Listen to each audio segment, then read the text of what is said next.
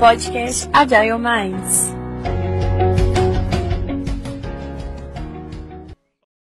Olá, meu nome é César, faço parte da ArcelorMittal Sistemas, no time de hiperautomação. Olá, eu sou Diego Pérez, sou formado em Ciência da Computação pela Anguera de Campinas e atualmente estou atuando como analista de sistemas e arquiteto Microsoft Power Platform no time de hiperautomação na ArcelorMittal Sistemas. Eu sou o Vitor, tenho quatro anos já de trabalho aqui na ArcelorMittal Sistemas e sou analista de sistemas também pela equipe de hiperautomação. E você está no podcast da comunidade Agile Mais, episódio 14, e hoje vamos falar com você sobre um futuro do trabalho, a colaboração entre humanos e robôs, a hiperautomação, e do inglês Hyperautomation. Antes de falarmos sobre o futuro, é sempre importante entendermos o passado e o porquê que estamos aqui hoje falando com vocês, nossos ouvintes, sobre o futuro do trabalho e por que, que a gente vai compartilhar ele com robôs e com outras tecnologias que estão chegando no mercado. Eu quero convidar o Vitor, nosso colega aqui também da área de hiperautomação, para falar para a gente. Vitor, na sua visão e experiência, o que é hiperautomação? Quais são as tecnologias envolvidas? E isso já é realidade? A gente já trabalha com robôs aqui na empresa e em outras empresas? Obrigado, César. Então, o termo hiperautomação, do inglês hyperautomation, é um termo que, de forma sucinta, né, eu diria que é uma combinação de tecnologias orientadas para automação de processos de forma otimizada. Ligando a tecla SAP, né? O que seria isso?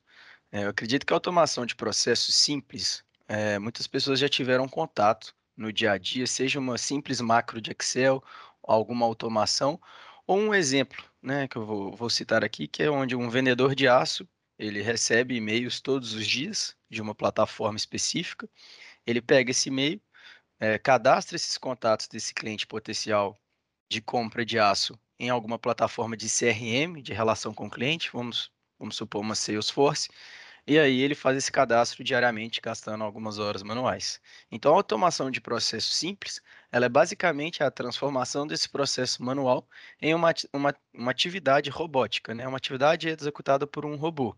Seja esse robô, independente de qual ferramenta é, independente de qual ferramenta, esse robô ele é automatizado, esse processo.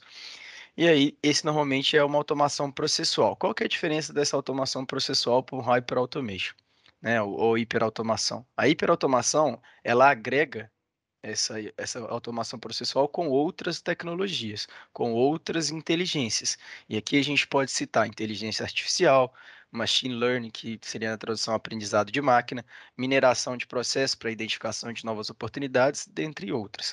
Então, a hiperautomação vem com o intuito de agregar mais valor e agregar mais conhecimento e inteligência nessa automação processual. Um exemplo de hiperautomação César, seria é, um caso onde a auditoria interna da empresa ela vai auditar todos os gastos lançados dentro de um centro de custo gasto de diferentes faturas, sejam essas faturas é, lançadas de forma manual, por exemplo. Ah, eu fui num restaurante e estava em viagem por empresa e aí gastei X reais em diferentes notas fiscais. Então, eu escaneio essas notas fiscais, jogo dentro de um sistema e aí depois esse sistema, é, alguém vai auditar esses valores e ver se de fato eles fazem sentido. Então, é, esse processo é um processo mais complexo, porque as faturas as notas fiscais ela têm diferentes formas, formatos, é o que a gente chama de dados não estruturados. Então a gente tem uma tecnologia que pega esses dados não estruturados, transforma em dados estruturados por reconhecimento de imagem, por meio de uma inteligência artificial, e aí depois a gente faz um processo de automação processual, que seria a leitura, depois de transformar esses dados de faturas em dados estruturados numa tabela, né, esse robô pegaria esses dados e lançaria em qualquer que seja o sistema, fazendo de fato a auditoria. Então a hiperautomação ela é um passo a mais. E aí, quando a gente fala um passo a mais, podem ser um ou vários passos a mais. E então a gente tenta, a ideia do termo hiperautomação é tentar fazer com que a automação processual seja otimizada, mais inteligente, mais rápida e agregue mais valor à automação simples. Né? E respondendo sua última pergunta, sim, já utilizamos aqui na empresa, temos alguns casos é, de utilização, esse é um deles, de auditoria interna. E acredito que a ideia é que assim que as tecnologias vão evoluindo ao longo do tempo, isso se torne cada vez mais comum. E esse termo esteja cada vez mais na boca do povo. É um termo mais comum. Assim como né, o RPA já está cada vez mais em, em, em, em comum utilização entre as áreas, que RPA é uma sigla para Robotic Process Automation, na tradução seria automação, automação de processos por meio de robô. Basicamente é isso, César. Que ótima notícia, então, Vitor. Então, a gente está no caminho certo, estamos juntos aí nessa jornada de um novo futuro, né, para a empresa, para os processos e para os próprios colaboradores, né? E aí, Diego, eu queria convidar você também para compartilhar com a gente para você dizer um pouco também da sua experiência, mas além disso, para quem que é indicado aí para automação? Pensando aqui para nós aqui dentro da indústria, né, da ArcelorMittal, e tanto para quem nos ouve, que também são de outras indústrias aí fora. Então, obrigado, César. Uh, falando de hiperautomação, uh, ela pode ser utilizada por todos os segmentos do mercado, né? pois todo segmento eh, eles vêm a utilizar um ou mais processos né, que são possíveis de serem automatizados. É, um exemplo que eu posso falar com mais propriedade né, é o da indústria. Né? Hoje a gente é, trabalha numa empresa do segmento de indústria, onde a gente busca auto automatizar processos em diversas áreas na empresa, desde a parte de suprimentos, controladoria, finanças, atendimento ao usuário e na própria TI, entre outras áreas também da empresa. Né? Então, se a empresa, independentemente do segmento de mercado que ela esteja, se ela possui um processo ali estruturado, semi-estruturado, ou até mesmo dados desestruturados, é possível haver algum tipo de automatização no processo, né? Utilizando desde processos simples, como o Vitor comentou, até a hiperautomação, aonde inclui-se inteligência para poder uh, deixar o processo um pouco mais robusto, tá? É, falando em processos, né, é, alguns exemplos que podem ser automatizados e que normalmente é, todas as empresas né, utilizam um ou mais deles seriam o gerenciamento de despesas e viagem, como o Vitor citou, a parte de contas a pagar, a parte de gestão de pedidos, é, operação de atendimento ao cliente, que é, acredito que seja um que dá mais visibilidade em hiperautomação hoje, que é a criação de chatbots, de assistentes virtuais, é, processos acionados por uh, recebimentos de e-mail, é, como o exemplo que o Vitor citou, isso a gente consegue automatizar desde processos, automatizações simples, como até utilizando é, análise, usando machine learning analisar tipos de documentos para inclusão, seja no, no banco de dados da empresa, seja no sistema, é, um sistema legado, né, ou até mesmo é, para a criação de uma visibilidade mais simples para demais usuários daquele departamento. Né? E também a gente consegue estar tá automatizando processos totalmente digitais. Hoje a gente usa muito uh, documentos que não ficam uh, de forma local, eles ficam digitalizados, né? eles não estão no papel, eles ficam na nuvem. E existem formas de a gente automatizar é, esses, esses documentos. Né? É, como o Vitor citou, o caso do, de um, um lead, né? que, o que seria um lead? É, uma pessoa me manda um e-mail para fazer um orçamento, que possivelmente pode virar uma venda, é, esse e-mail ele pode conter alguns dados. Eu posso ter uma automação, ao invés de eu ter que ler esse documento, né, que normalmente é um formulário, as empresas utilizam formulários, ao invés de eu ter que pegar esse formulário e inserir na minha ferramenta de gestão é, de forma manual, eu consigo automatizar isso, fazendo validações né, é, nos campos do formulários, é, utilizando machine learning para identificar o, o cliente, se ele já tem cadastro, e, e fazer a, o input automático disso dentro do, do sistema da empresa. Né? Grandes empresas hoje é, vêm utilizando cada vez mais é, hiperautomação, é, empresas principalmente no, no, ramo bancário, né, como o, os grandes bancos o, o, e os bancos digitais, eles utilizam muito isso é, até para liberação de crédito. Né? Quando você vai fazer uma solicitação num cartão de crédito, é, utiliza-se inteligência artificial é, para ver se você realmente é uma pessoa que pode ter aquele cartão de crédito. Então, hiperautomação ele está mais na vida da gente hoje do que a gente pensa. Em tudo que a gente vai consumir, uh, acaba que as grandes empresas vêm utilizando aí automações para simplificar o processo e redu reduzir custos. Caramba, Diego, são muitas oportunidades mesmo, né? E, pelo que eu ouvi, né, pelo entendi da fala de vocês e da, da experiência que eu também tenho junto com vocês aqui no time, né, a gente percebe que as automações, né, a hiperautomação, ela vem agregada, ela vem agregada com várias tecnologias que estão aí no hype, né, das empresas e também com o objetivo de pegar aquele trabalho que é repetitivo, que é difícil para o colaborador e que todo mundo sabe como faz aquele trabalho. Só que o único desafio é que a gente não tem, às vezes, para quem passar por aquele trabalho.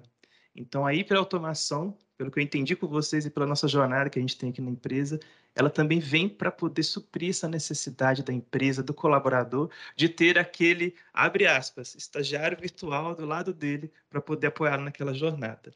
Correto, pessoal? Corretíssimo. É isso Perfeito. mesmo, César. Show de bola. Pessoal, além de oportunidades, a gente sabe, por experiência própria também, que as tecnologias elas vêm com grandes desafios, sejam de implementação, de desenvolvimento, de inserção no mercado dentro das empresas. E eu queria ouvir um pouco de vocês, né? Aí eu queria fazer um bate-bola com vocês aqui sobre esses desafios que vocês têm vivenciado, sobre o que vocês têm enxergado com outros colegas aí na indústria, né? Quando eu digo indústria, é, abre um parênteses aqui para a indústria tecnológica, né, dentro das empresas, qual, qual é a experiência de vocês aí? Quais são os desafios, as oportunidades que vocês enxergam aí daqui para frente com essa tecnologia? Bom, vou iniciar. É, eu já estou trabalhando aqui na Celor com RPA há aproximadamente três anos e meio. Eu acho que inicialmente nosso desafio maior era entender o que de fato é RPA e trazer novos projetos, porque RPA, né, ou automação, independente dela qual seja, era um tema muito novo. Então, acho que o nosso maior desafio era tentar disseminar a cultura de automação de processo e agora do Hyper Automation. Esse foi um desafio inicial. Mas com vários eventos, vários workshops, principalmente conversas com a área de negócio, acredito que a gente foi ganhando visibilidade e espaço. Né? E aí, depois dessa visibilidade e espaço, hoje, com mais experiência, eu enxergo que os principais desafios, César, que, que a hiperautomação traz é, estão relacionados ao alto custo de implantação e manutenção, né, porque normalmente esses produtos, esses sistemas, eles têm um custo elevado de licença justamente por serem algo, né, alguma tecnologia muito inovadora ou que tem muita tecnologia embarcada nos produtos. Então, acredito que esse alto custo é, de implantação é um grande desafio. E a manutenção ela também gera um, um custo significativo porque a gente precisa de profissionais qualificados, né, com disponibilidade alta, onde eles vão dar manutenções nesses robôs, que não é nada simples e é bastante técnico. Então, acredito que hoje isso é um grande desafio. É, outro desafio que eu enxergo é que essas automações elas são muito sensíveis à mudança de processo. Então, é, os processos e os sistemas eles mudam constantemente por solicitações ou por se tornar mais amigável para o usuário. Então, isso pode ser um desafio. Essas mudanças podem impactar na automação. Então, a gente precisa sempre de tá, ter uma equipe ali orientada para para atender essas necessidades. Por fim, um desafio que eu vejo é o desalinhamento, muitas vezes, entre a área de TI e a área de negócio. Justamente porque porque essa automação ela precisa de uma sinergia muito grande entre as, essa, entre as duas áreas. Né? Depois que se automatiza um processo, esse processo ele ainda é de responsabilidade da área de negócio, mas ao mesmo tempo ele tem um grande pé na TI. Então, essa sinergia ela é fundamental para que o robô ou a automação funcione de forma coesa. Então, eu enxergo esses três desafios aí sendo bem expressivos. Você pensa em mais algum, Diego?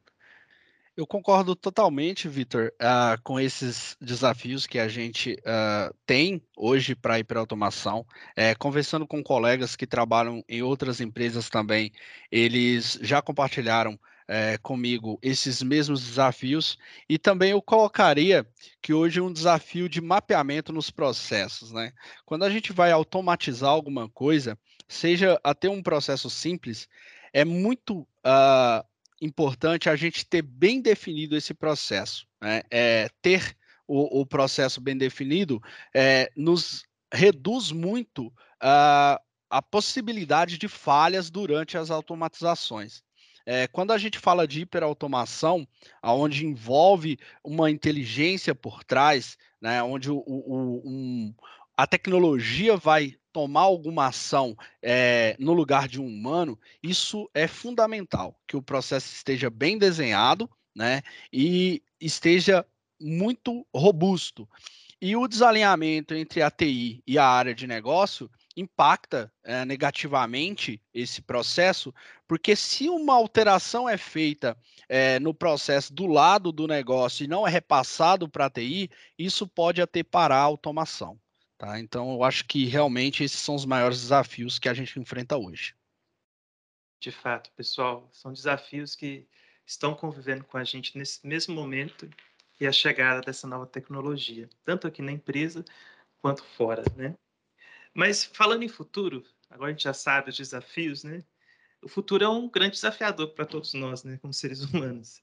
Mas pensando no futuro do trabalho é, e pensando também em hiperautomação, aí eu quero abrir também novamente a oportunidade para vocês dois trazerem as impressões de vocês aí. O que, que vocês acham que vai ser a próxima escalada do futuro do trabalho?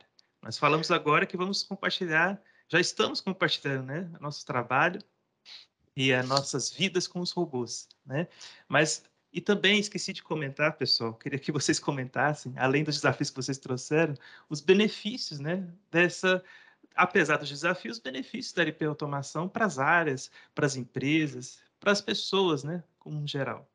Podem responder primeiro sobre os benefícios e na sequência a gente falar sobre qual vai ser o próximo passo aí do futuro do trabalho. Por favor. Perfeito.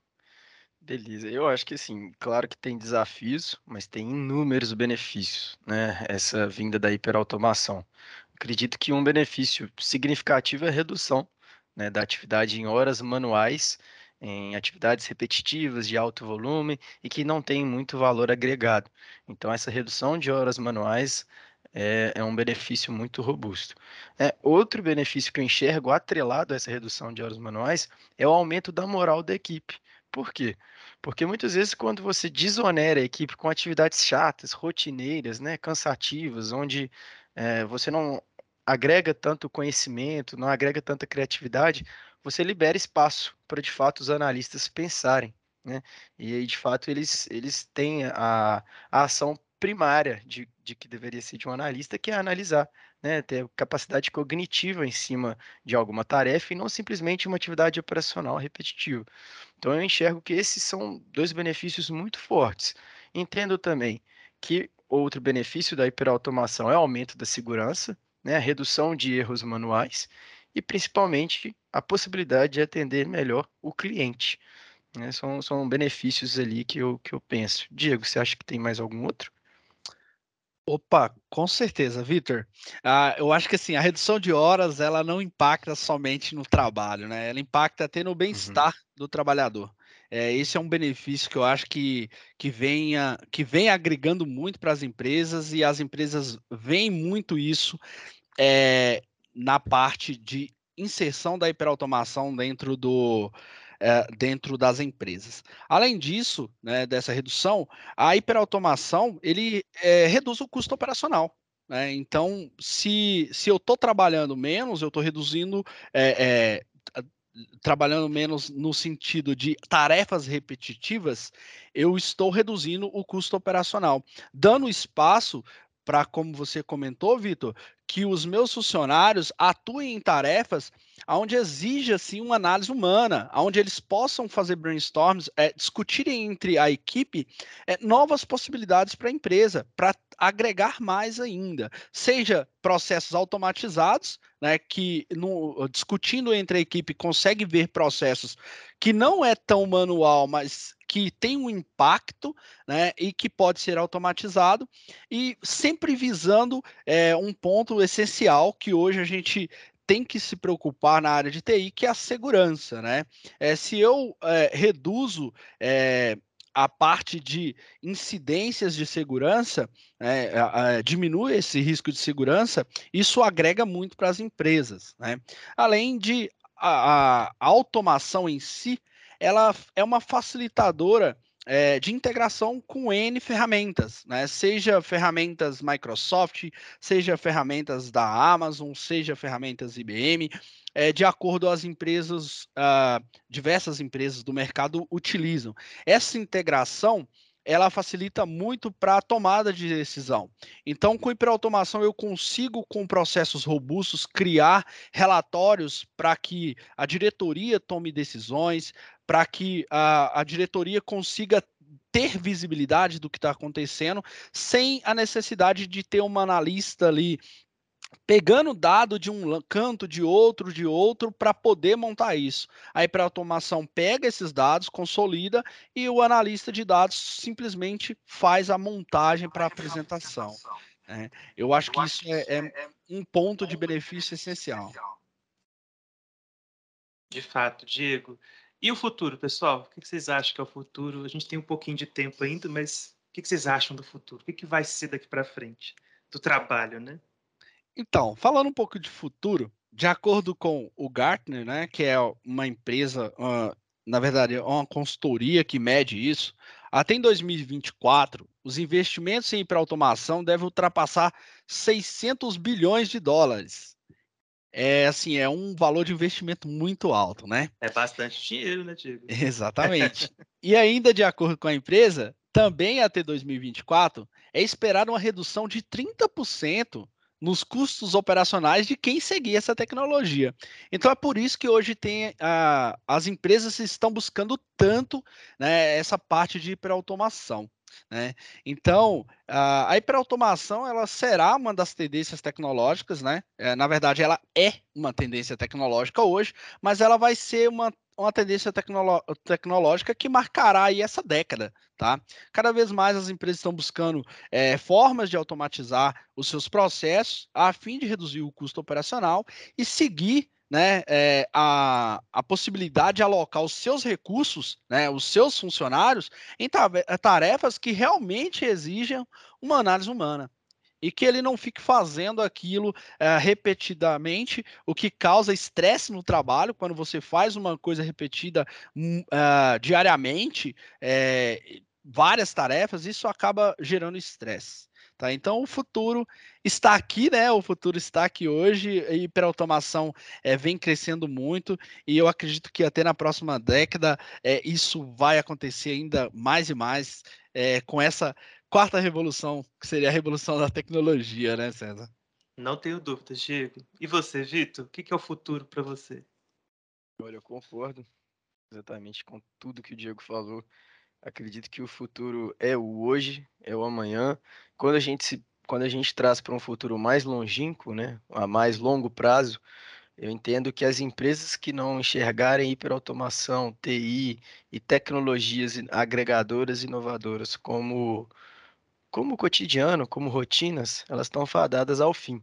Então eu enxergo que assim, para um mercado competitivo, como a gente tem hoje, e para um mercado cada vez mais voltado para automação e, de fato, para onde os seres humanos têm uma posição de analista, né, de análise, de pensamento cognitivo, eu enxergo que é fundamental que todo mundo esteja antenado com, com esse termo hiperautomação, com automação robótica de processos e que estejam cada vez mais de acordo que e que saibam, né, que são termos que vieram para ficar.